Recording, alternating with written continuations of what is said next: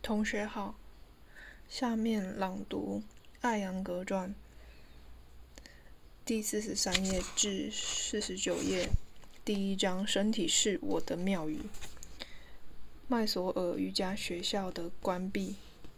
当我带着家人于一九五一年四到五月到达班加罗尔的时候，我收到一封咕噜寄来的信。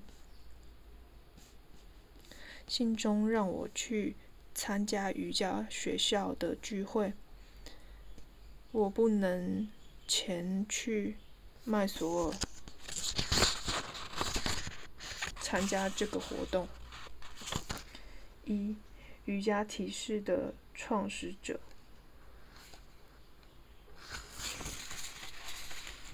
因为我要执行一个宗教仪式，这个仪式。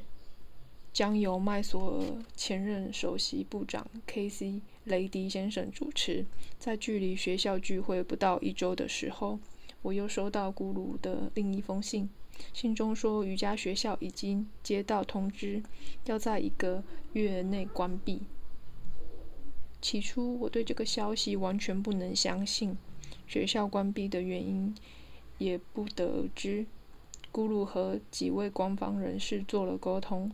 希望能回复瑜伽学校的运行。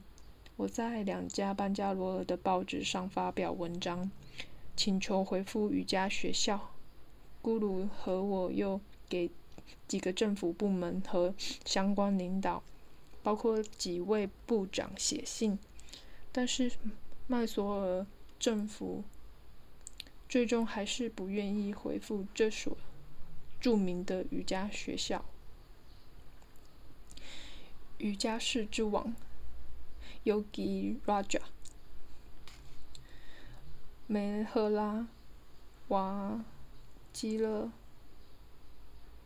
寄给斯瓦米。斯瓦米。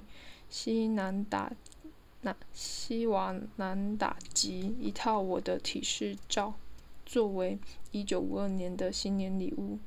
过了些时候，我非常惊喜的收到了。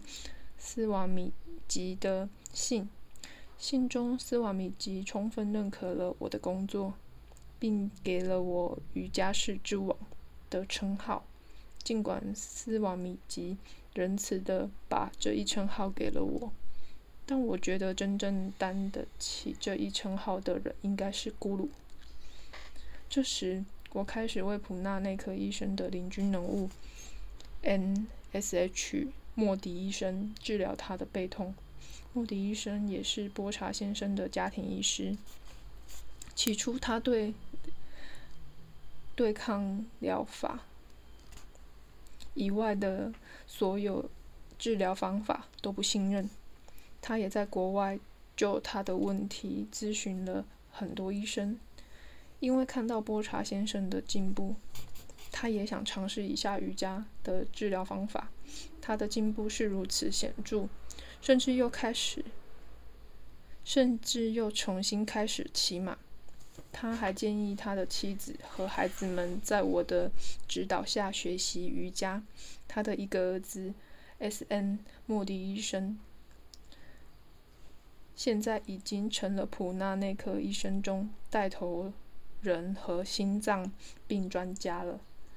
老莫迪医生至今还在坚持体式习练，并会把瑜伽练习推荐给他的病人。西方的呼唤，一九五二年，印印度总理尼赫鲁之邀，著名小提琴家耶胡迪梅纽因。访问印度，并为总理的饥饿救助基金筹集资金而举办了几场音乐会。梅纽因及夫人在访印期间是印度政府的贵客。在他来访之前，我从报纸上得知他对瑜伽颇有兴趣。尽管如此，我还是觉得和他私下会面恐怕是不可能的。在梅纽因到达之前，普纳上映了一部名为《神奇之宫》的电影。梅纽因在影片影片中演奏了小提琴。我看了这片这部片子后，对他有了更多的了解。我觉得梅纽因是一位深究的艺术家。普纳的一名牙医梅梅赫呃侯木吉医生传话说，让我去见见他。当我见到这个医生的时候，他告诉我梅纽因接待委员会的成员之一梅里梅塔。一梅塔先生，梅里梅塔先生一来见了他。梅塔先生告诉这位牙医，因为梅纽因对瑜伽很有兴趣，所以他很想见一位瑜伽方面的专家。于是他问这位医生是否认识一个瑜伽专家。医生知道我教过。克里希那穆提，所以就把我的名字告知了对方。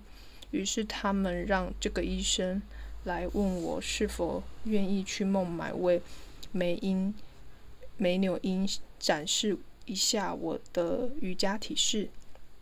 我说，如果接待委员会可以支付我的旅行和住宿费用的话，我很乐意去孟买。医生告诉我，他会去问问，然后给我回话。一两天之后，医生告诉我说，委员会已经在孟买为梅纽因安排了几位另外几位瑜伽人。如果委员会觉得有必要的话，我也有可能获得一个机会。于是我写信把我和梅赫尔。侯吉木吉医生的谈话告诉了梅赫拉瓦吉勒类，告诉了梅赫拉瓦基勒。梅赫拉在一九五二年三月二日二日打电话告诉波查。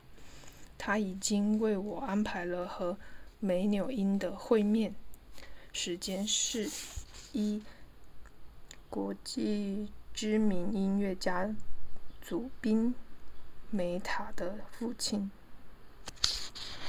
时间是在三月四日早晨，呃，他会负担我的旅行花费。我去孟买见了梅赫拉。梅赫拉告诉我，尽管他是接待委员的成员，他并不喜欢借用职权之便把我介绍给梅纽因。他是在一次茶会茶话会当中见到的梅纽因，并把我的影集给他看了。梅纽因很是赞叹，并请求他让我来到孟买。孟买的行政长官马哈拉杰辛格先生在此之前还安排了梅纽因和斯瓦米库瓦拉亚南达吉以及我以前的同事 C.M. 巴特先生的会面。与梅纽因的会面。一九五二年三月四日，梅赫拉带我到了政府大厦。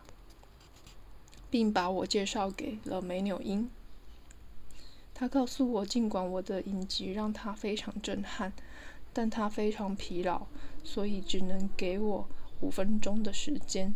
他，我跟他说，虽然你很累，但是有没有可能看一下我的演示？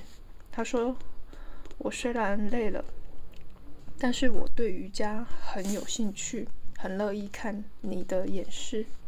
而事实上，我是立刻把它放进挺室室中放松了。梅纽因整整睡了一个小时。当他醒过来之后，他问我，他我问他疲惫是否已经消除？他说他感觉就好像刚刚从长长的深度睡眠中醒来一般。他满怀激情地观看了我的演示。他对每一个姿势都表现出极高的兴趣，并对他的所见大为赞叹。于是，我们五分钟的原定时间变成三个小时。我在演示体式的时候，梅纽因夫人并未在场，她到的比较晚。他把我介绍给夫人，他坐下来沉思了片刻，突然问我能不能第二天再来见他。他让组织者把他的几个活动都取消了。我答应第二天会过来。第二天，我和我和梅赫拉到了政府大厦。梅赫拉告诉我在前一天的晚宴上，梅纽因向宾客谈起了我和我的体式，并表达了想要带我去美国教他的、教他和他的家人的愿望。这些客人中包括了维加亚拉克西米、潘迪特夫人和艾莉诺罗斯福夫人。后者是前任美国已故总统富兰克林·罗罗斯福的夫人。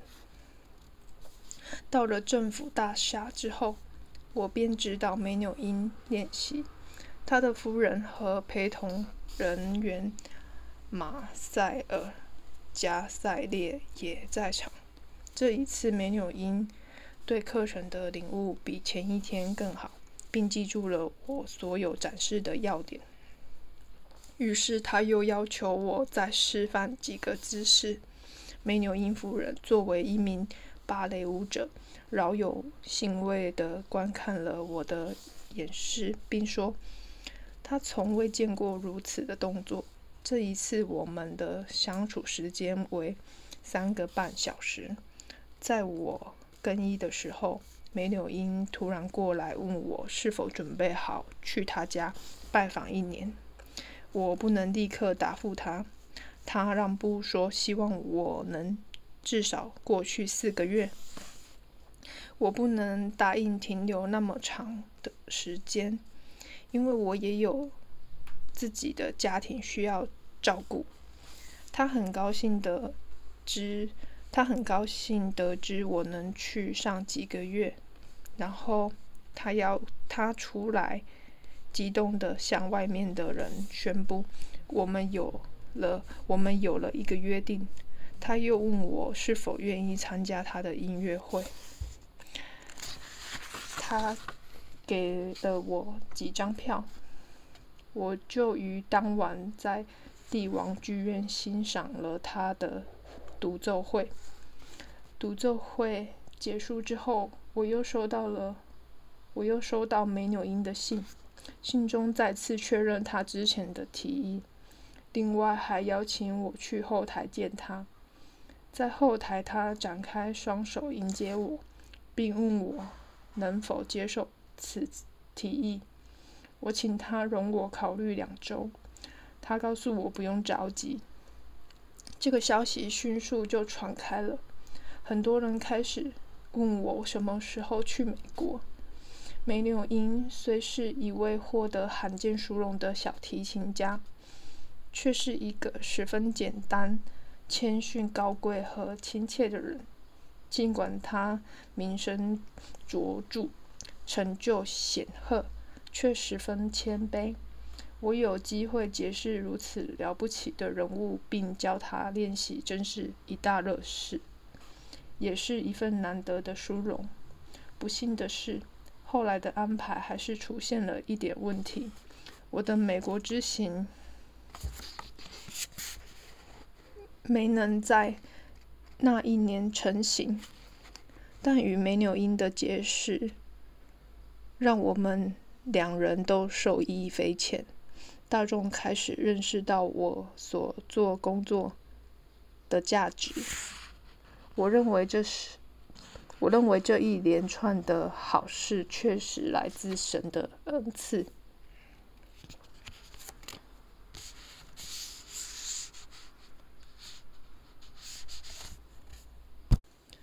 朗读分享到这里，感谢聆听。